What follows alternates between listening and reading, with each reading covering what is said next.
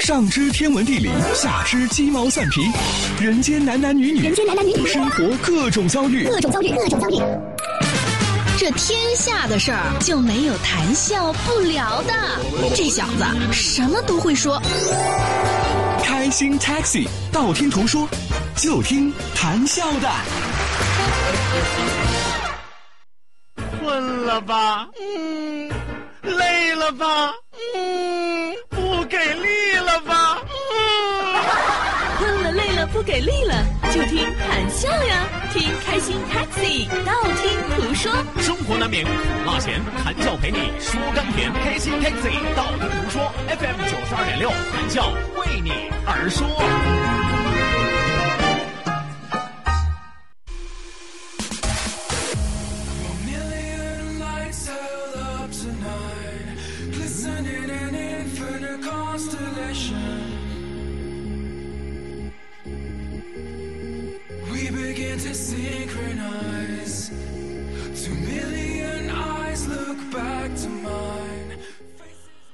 我自山中来，游自山中去。山人本无根，空留一木春。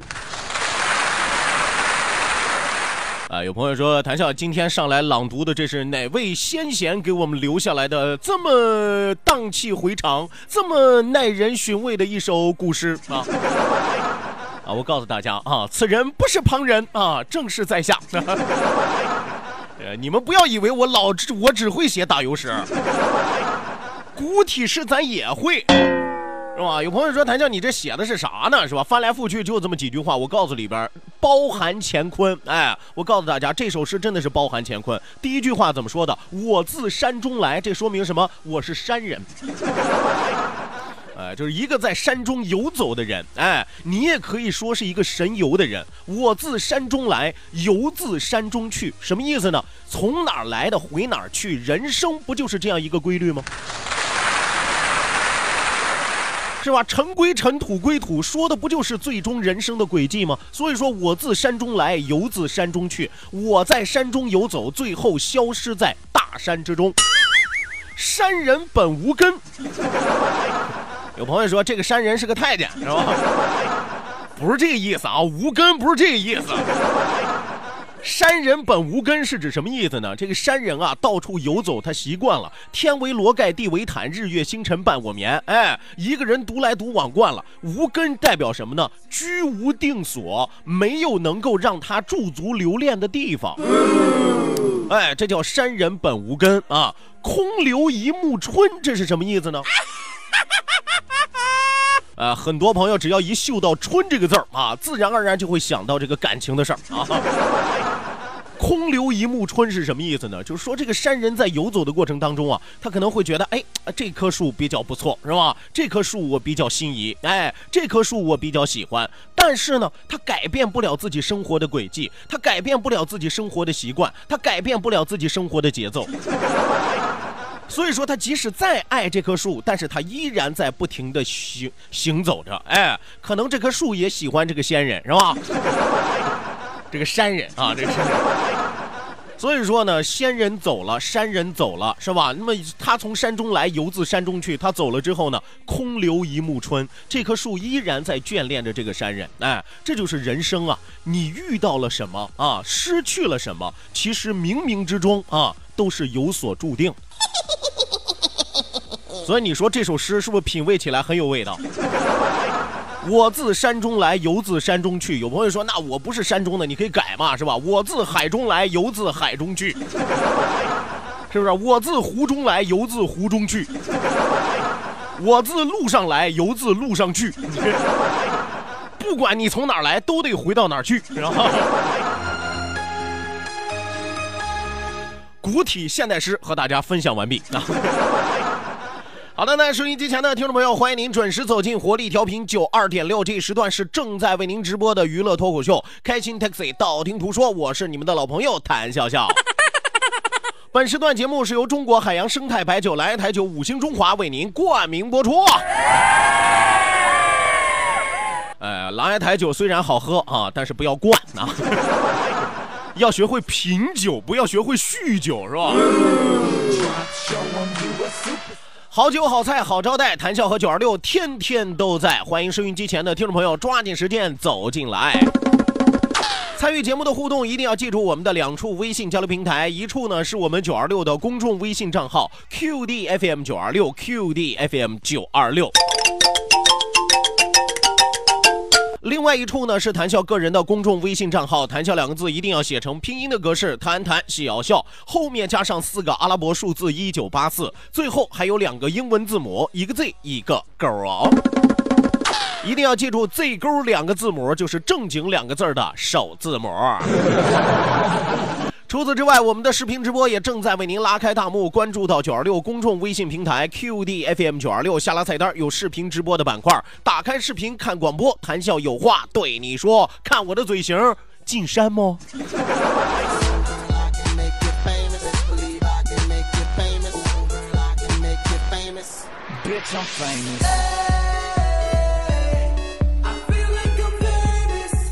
呃，说完了这个好消息啊，今天借这个时间和大家来说点关于育儿方面的知识啊。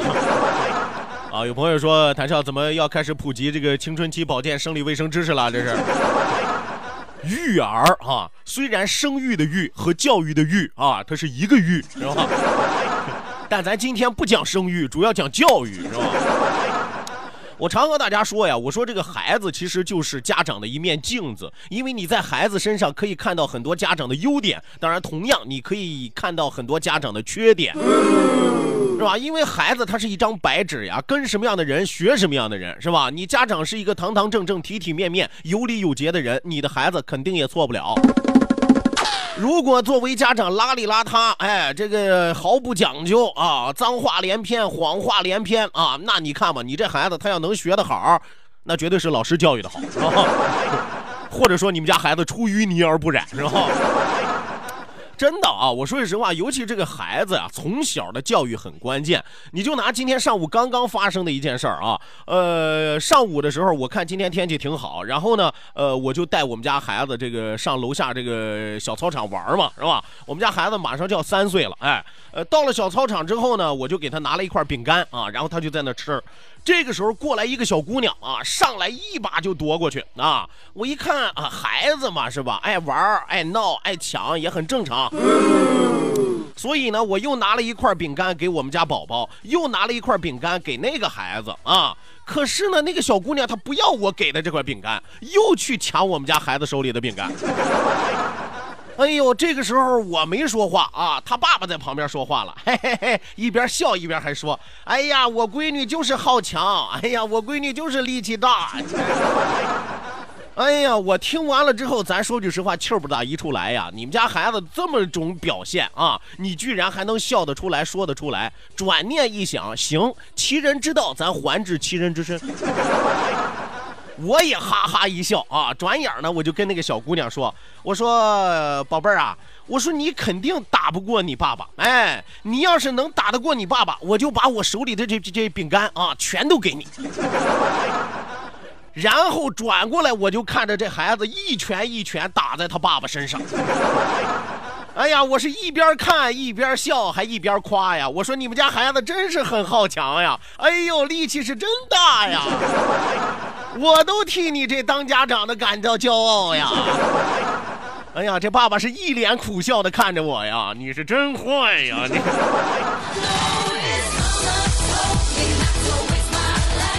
所以说，事实告诉我们什么？当你自己不教育你们家孩子的时候，那就只能劳驾旁人来教育你们家孩子了。但是你一定要记住一点：旁人怎么教育你们家孩子，那可真没准儿。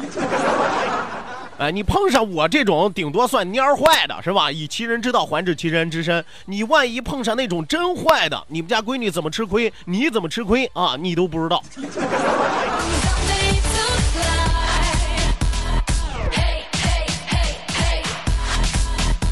所以大家你们自己评论评论，是不是教育孩子这方面？我觉得家长是孩子的第一任老师啊，这个没跑。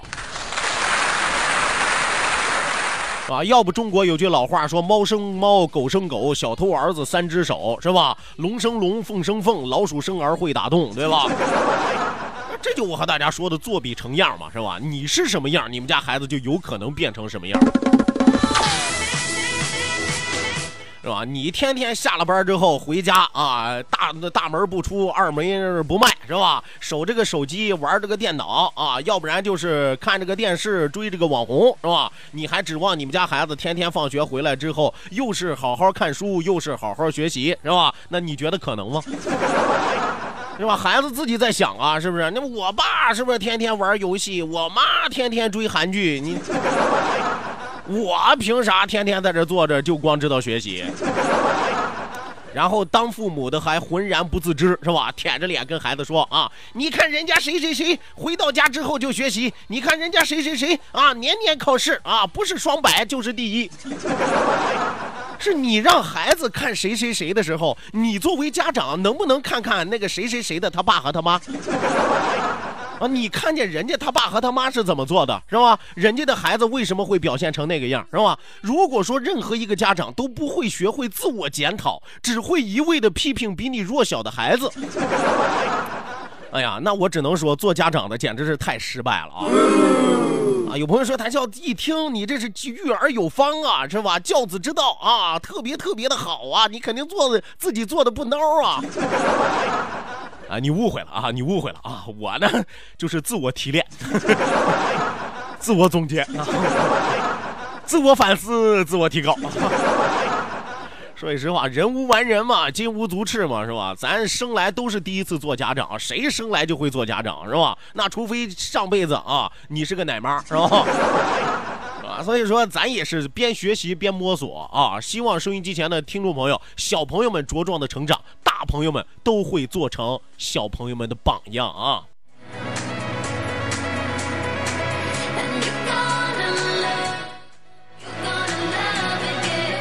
好的，那收音机前的听众朋友，欢迎您继续锁定活力调频九二点六，这一时段是正在为您直播的娱乐脱口秀《开心 Taxi》，道听途说，马上为您送出我们今天第一时段的道听途说，打开历史的书，点亮信念的灯。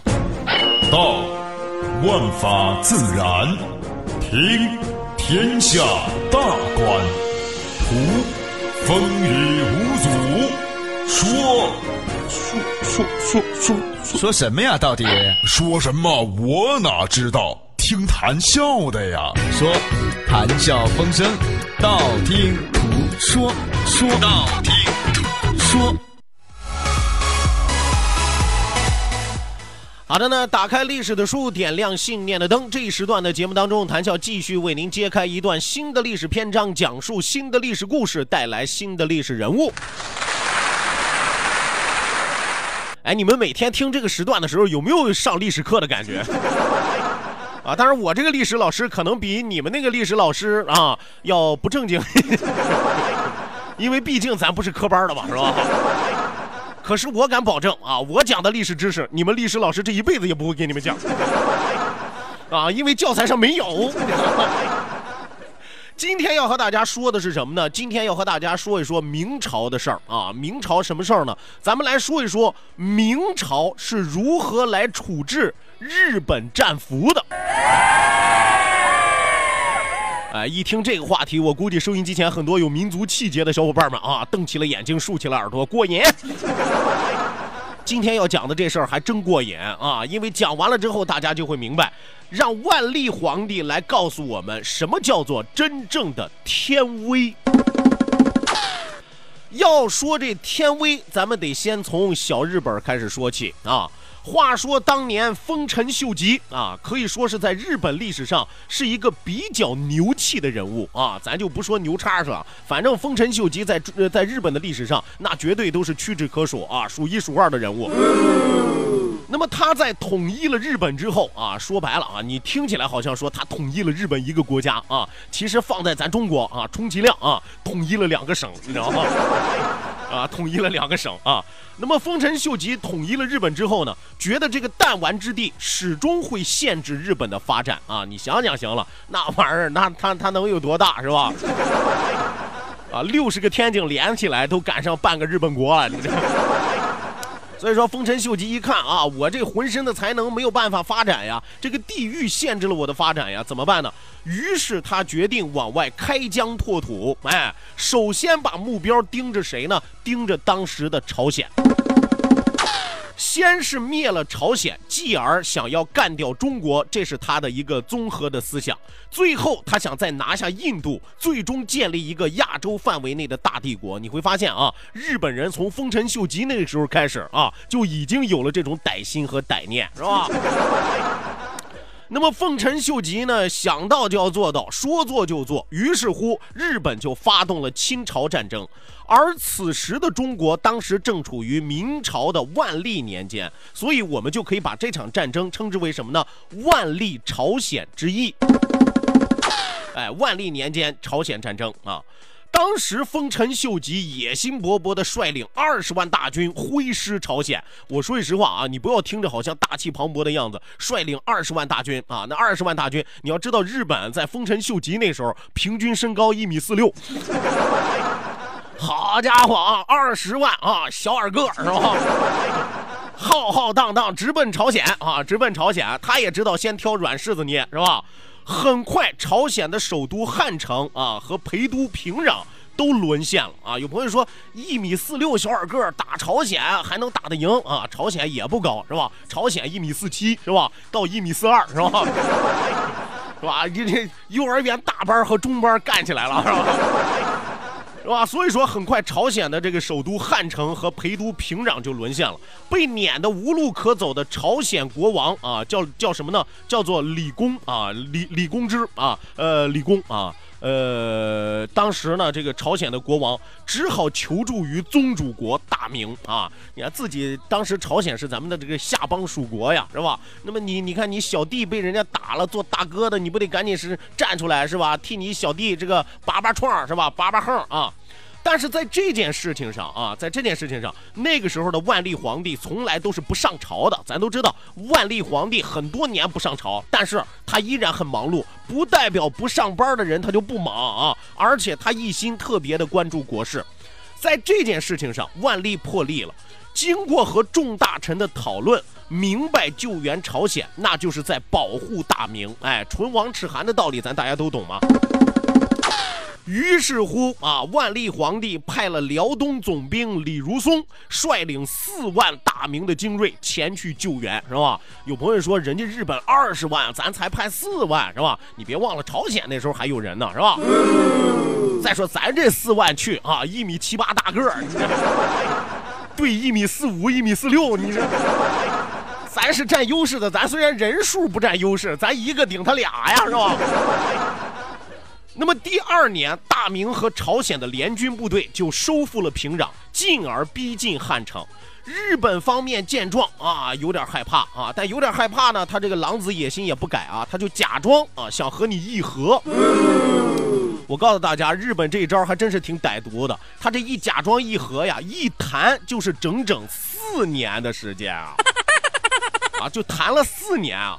经过四年的休养生息，日本方面又开始嚣张起来了，可能是长个了，一米四六长到一米四八了，是吧？哎呀，觉得自己登泰山而小天下，是吧？啊，说句实话啊，依然在地漏上行走，你知道吗？是吧？所以说四年时间啊，日本又开始嚣张起来，再次入侵朝鲜。那么这一次呢？大明和朝鲜的联军没再给他们好果子吃，是吧？你长个儿，我们也长个儿呀，是吧？那朝鲜军队也长到一米四七了，是吧？那这大明的军队都长到一米八了，都 打的他们再一次哭爹喊娘。那么再后来呢？丰臣秀吉就病死了，于是日军方面提出议和，被迫退出朝鲜。万历朝鲜之役历时七年，终于取得了胜利。说句实话，不是打了七年啊，这里边有四年的时间啊，都是用来谈判的。在这场战争当中，明军俘获了不少当时的日本战俘啊，很多大班的孩子都被明军抓起来了，是吧？是吧？那么除了在朝鲜当地杀掉的之外，剩下的都要按照流程来进行处理。明军将他们押解到了北京紫禁城的午门之前。各位王公大臣、文武百官分列两侧，万历皇帝亲自主持献俘典礼，是吧？你想想，当时啊，这万历年间，所有的文武百官往路两边一站啊，盯着中间这群一米四六的小日本战俘。大家直嘬牙花子啊！咱对孩子们得好点啊，是吧？心生怜悯啊，但其实不值得可怜啊，不值得可怜。这种献俘典礼在明朝那是非常隆重的，一般都是在战争胜利之后举行，以壮国威啊，就是让大家看一看啊，什么叫做大国姿态，什么叫做大国气势。那么这场仪式非常非常的庄重啊，先是兵部尚书喊道：“献俘。”就把俘虏献上啊，然后鼓乐齐鸣，礼炮齐奏，哎，文武百官纷纷起立，是吧？你坐着的时候和日本兵那是一个个啊，站起来之后，日本兵都傻了，是吧？就跟小人国来到了巨人国一样。哎呀，我的天哪，太吓人了，是吧？太吓人了啊！接着负责典礼的相关官员大喊一声行礼。命战俘全部趴在地上等候发落啊！咱说句不好听的，本来一米四六就不高哈，还得趴在地上啊，是吧？小个儿不大啊，特别像这个蛆，就你看着像啊，看着像啊，是吧？然后命令战俘全部趴在地上等候发落，最后刑部尚书再将事情的原委上奏皇帝，请皇帝下旨对战俘行刑。万历皇帝听完了之后，大声喝道：“啊，拿去！”有朋友说这“拿去”什么意思啊？呃，我先和大家说啊，这个“拿去”的意思是什么意思呢？拿去并不是说在午门立马就要斩首，午门呢其实是非常重要的典礼场所，是绝对不允许出现斩首这样的情况的。呃，我们说这“拿去”是什么意思呢？就是一百多号人啊，在午门之前哭谏阻挠啊。这这个命令停仗啊！命令停仗，就是直接用棍子打呀，当场活活打死十七个。呃，所以说呢，这个拿去啊，当然这是题外话啊。那么在皇帝说完了拿去之后，战俘交给刑部，除了斩立决之外，其余的战俘一律安排秋后问斩。当然了，也会有被释放的，主要是为了表达我大明对倭寇的征服。哎。所以说啊，所以说从那儿之后啊，小日本消停了很长一段时间，是吧？你看抓到了战俘啊，这所谓的拿去，就是让刑部把他们提走啊，但不是说放了他们啊。